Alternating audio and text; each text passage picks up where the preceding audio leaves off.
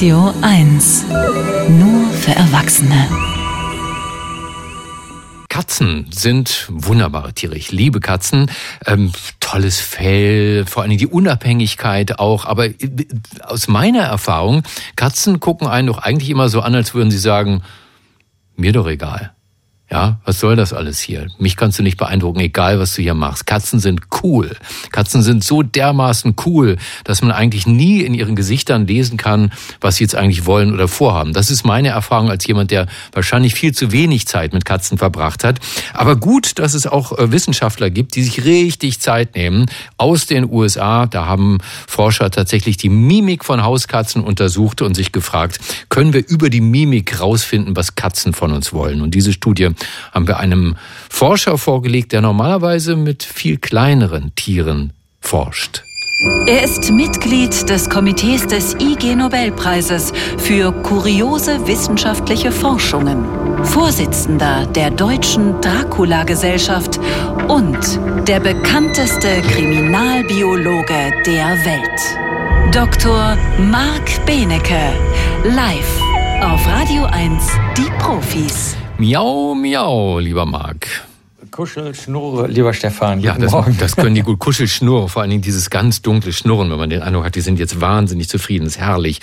Ähm, aber hat dich schon mal eine Katze angegrinst?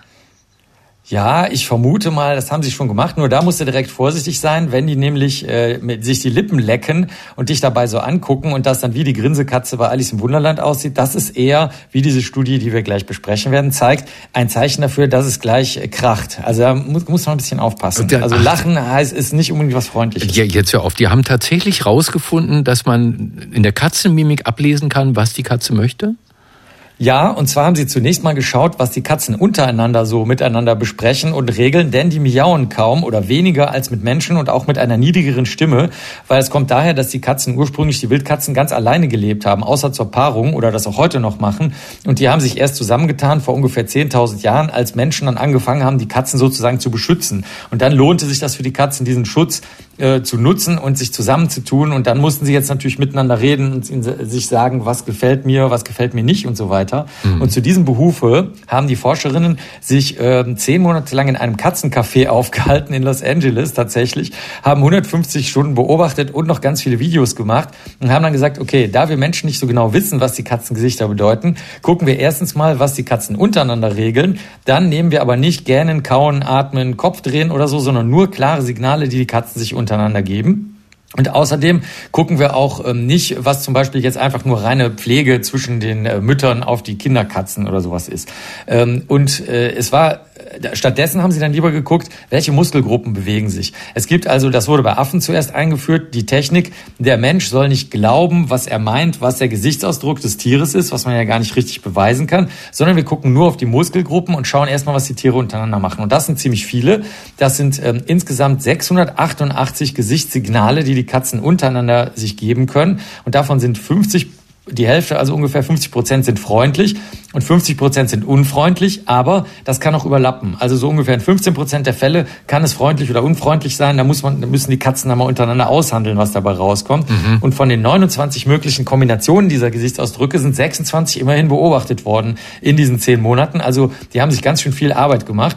Gesichtsmuskelaktionen, so nennt man das in der, wie soll man sagen, äh, katzenforscherischen ähm, Muskelbiologie. Da gibt es vier Gesichtsgruppen, die besonders stark beteiligt sind und die dann eben diese ganz vielen Gesichtsausdrücke erzeugen. Die zu lernen dürfte schwierig sein, weil, ähm, sagen wir mal, 276 davon müsstest du dann erstmal verstehen, brauchst du aber eigentlich gar nicht, weil gegenüber Menschen, die sich sowieso anders verhalten, wie du schon gesagt hast, Katzen sind cool, das heißt Menschen gegenüber, die denken dann scheinbar eh, die Menschen verstehen es eh nicht so richtig und ähm, setzen dann eher darauf, dass sie zum Beispiel sich niedlich machen oder ähm, mit hoher, Sti piepsiger Stimme miauen. Mhm. Aber insgesamt kann man sagen, die Katzen reden miteinander sehr, sehr, sehr viel und regeln vor allen Dingen ob sie sich jetzt in der Nähe oder nicht in der Nähe aufhalten sollen oder dürfen, weil das ja erst vor 10.000 Jahren äh, eingeführt wurde und deswegen sehr, sehr stark verhandelt werden muss. Faszinierend. Also ja, zwei Nachfragen habe ich. Zum einen, du hast gar nicht erklärt, was denn ein Katzencafé ist.